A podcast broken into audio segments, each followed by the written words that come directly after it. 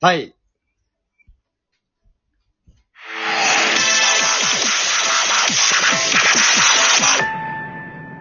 はい。ということで、2回目の、えー、あぐら市店長、そして役者、お笑い芸人の河村さんです。お願いします。よろしくお願いします。いや、あの、ちょっとね、前回のお話の続きになってしまうんですが、はい。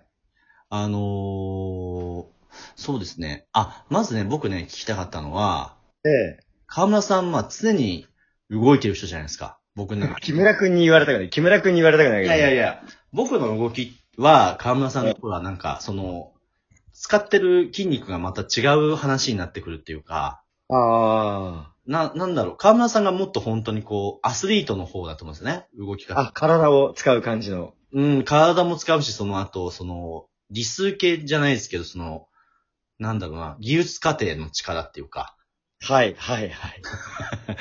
やっぱあの、工作美術が得意っていうイメージ。ありがとうございます。だからその、この、多分だから河村さんが、多分ずはいっとその、まさにあぐらして、はい働いて、で、たまに僕とコントやったりとかして、ええあのいわゆるその、休みという休みっていうのをイメージできない人だったので、ああ。このステイホームの時期って何してたんですかステイはしてなかったっすね。結局なんだかんだで、そのあぐらしのために動いてたって感じですかいや、これ怒られそうなんですけど、はい。あの、うち、お店が2つあって、ん。あぐらしを閉めてう、ん。もう1軒のお店で働いてはいたんですよ。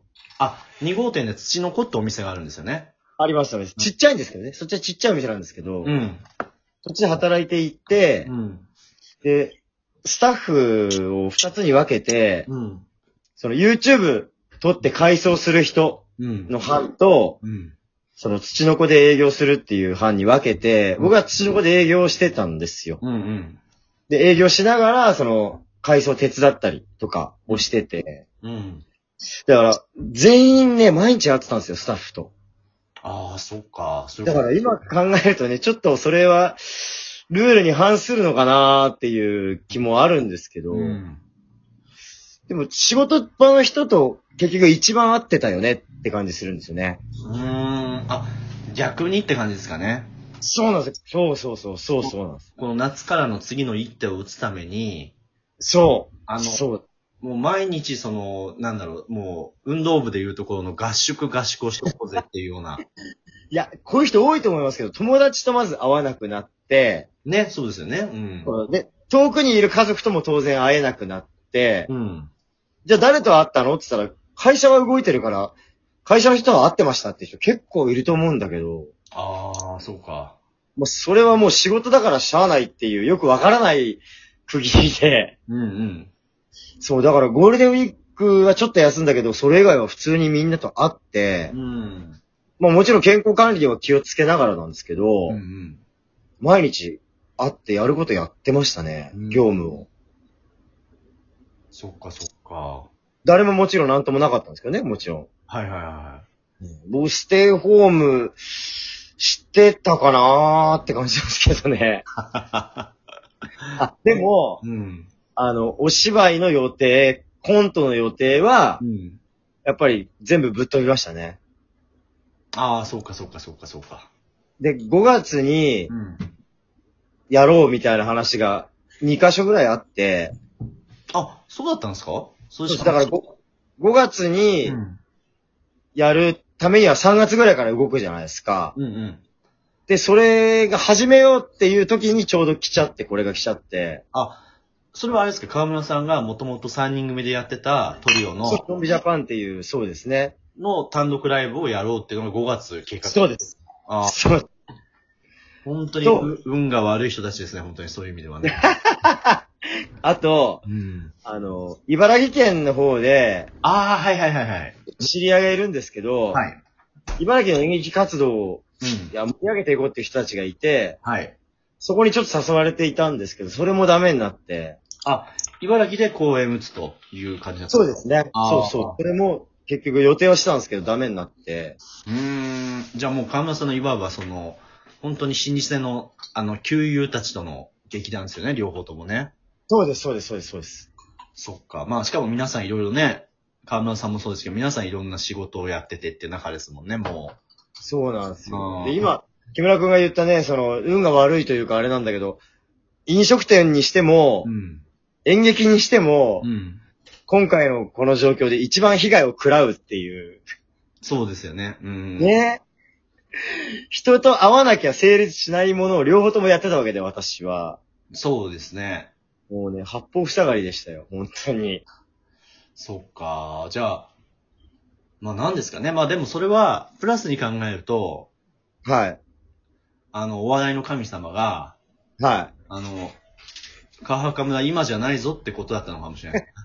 そうですね。あの、満を持してそのメンバーとやるのは今じゃないぞっていうふうに、あ今はアグラシのブラッシュアップだってことだったのかもしれないですね。あ。それ言ったら、あれですよ。1月やったじゃないですか。あ、僕と河村さんでね。はい。木村くんがやれ、やれ、やれって言ってくれてやったじゃないですか。ボロボロになりながら。はい。 1月やっといて本当よかったですね。まあ結果そうですね。 1月に体を動かして人前に立てたっていうことで、しかもピンネタですからね、河村さんのね。そうそうそう、感覚がまだ残ってたから、うん。よかった。へ、だって、これでね、1年空いちゃったとか、半年空いちゃったって人も絶対いるはずで、そうですよね。いわゆるこの1年間の中でリモート以外でお芝居してないわって人多いでしょうね、多分ね。ます俺ら1月やった時まだ、ちょっと客席怪しいみたいな話も少しだけあったもんね。あー、ありましたっけちょっとだけね、ちょっとだけなんか、そんなこと気にしなくていいよっていう感じではあったけど、あー、はいはいはいはい。多少あったんですよね、そういうのも。ちょっと、ちょっと僕もなんか、すごいなんか1月から3月のことが、はこんなに近いはずなのになんかすごい昔のように今思えてるんですい。けど、そうそうそうそう。なんか正月ってあったっけぐらいの感じがあるんですけど、そうそあの時ってちょっとだけそのもう、あの、今回の諸々の話題って出始めてましたっけう。で、初めてました。今思えば。そっか。僕なんか3月はすごいなんか色濃い。まさにそう宣言ちょっと前の時期は、うんうんうんそもそもこう人によって、まだその宣言が出てなかったから、うん。人うにん。よってその延期する人、中止する人、まあそれでも対策を打ってやる人っていうのは分かれてた時期だと思うんですけど、うん。か1月もちょっとありましたっけそうか。だけありましたね、1月も。そっかそっか。そうそうそうそう。いやーでもだからやっといてよかったなと思ったし、あと、演劇やるやつって、うん。みんな行動力あるやつじゃないですか、そもそもが。まあね、うん。やんなくてもいいことをやわざわざやってる人たちだから。まあ、えー言い方悪いですけど、求められてなくてもやったりしますからね。 そうそうそうそう。だから、結構身動き取れなくなればなるほど、うん動きたくなるやつがやっぱ多かったですよね。うーん、うん、うん、なんとかなんないかな、なんとかできないかなっていう動きをしてる人が多くて、うん。うーん、やっぱ頼もしかったですしね、励みになったっすね、それは。非常に。うーん。うん。リモート、でもまあね、昨日もちょっと話したんだけど、今回のこれがあって、うん。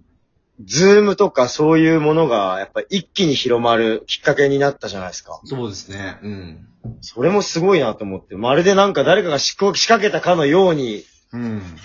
ねえ、この辺のことは一気に広まったなと思って。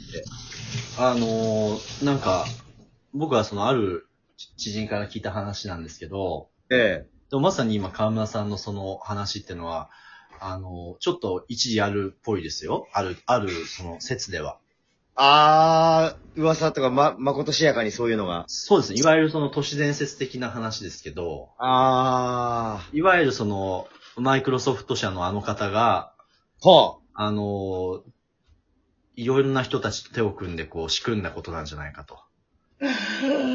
まあ、終わった後誰が得してるかっていうのはね、ちょっとうん。気になるとこではあるんですけど。だからあの、ハッピーピープルでいうところのラストのコマで笑ってるのはビル・ゲイツさんかなみたいな感じの、っあー、怖い怖い怖い。ていう話もあるという。まあそれはね、まことしやかというか、まあその嘘かまことかってわからないですけど、うーん。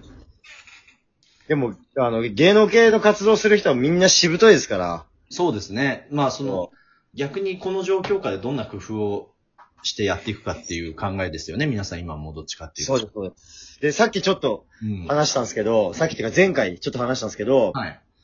あの、うちのお店が広くなったことで、はい。あのー何か舞台というか、うん。作品をね、発表する場にできないかなと思ってて、うんうん。あと、お客さんが来づらかったんですよ、日本橋っていう場所がちょっと。うーん、そうですね。いい場所ではあるんですけど、なかなか行かないってのもあるかもしれないですね。だけど、ここにお客さん呼ばなくても、うん。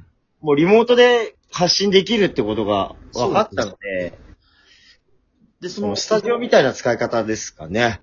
で、その、例えばですけど、その河村さんのところで、ええ。リモート演劇をやるとか、無無観無観客配信をやるってなった場合に、そええ。のアグラシのその、ユー YouTuber 隊の撮影部隊とかは、ああ。カメラとか配信とか手伝ってくれる感じなんですか多少はそうですね。機材もし、それで使う、僕も知識あんまないんですけど、はい。もしそれで機材使ってやれるんだったら多分問題はないと思いますけどね。ああ、まあ、今ね、iPhone で大体できる時代になってますけど、まあ多分それこそ結構ね、YouTube 生配信とかの場合だったら、いいああ。カメラで、しかも編集のテロップとかも生中継の中で入ったりとかしながそうそうら、やそるうとそ盛り上がるかなってのもあるんでね。